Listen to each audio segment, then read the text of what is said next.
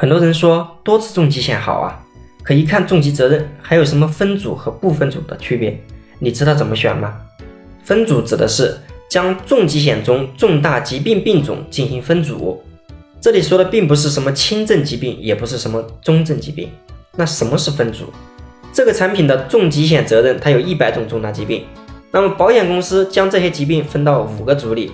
从这里我们可以看到，A 组里面有两个疾病。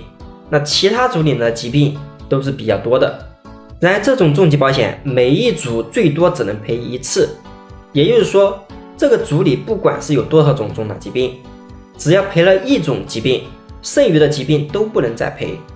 而对于重大疾病不分组的产品来说，假如同样有一百种重大疾病，赔了其中一种，那么其他九十九种疾病还是有机会再次理赔的。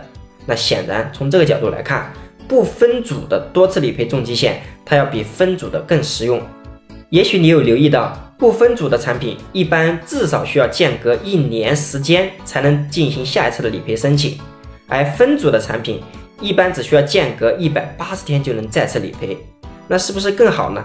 理赔间隔的时间越短，肯定是越好。而现实中，从总体来看，不分组的一般要比分组的产品价格更高。所以我认为不分组的多次理赔重疾险它更实用。那这里是智勤说保险，让我们一起聊更真实的事，道更朴实的心，走更踏实的路。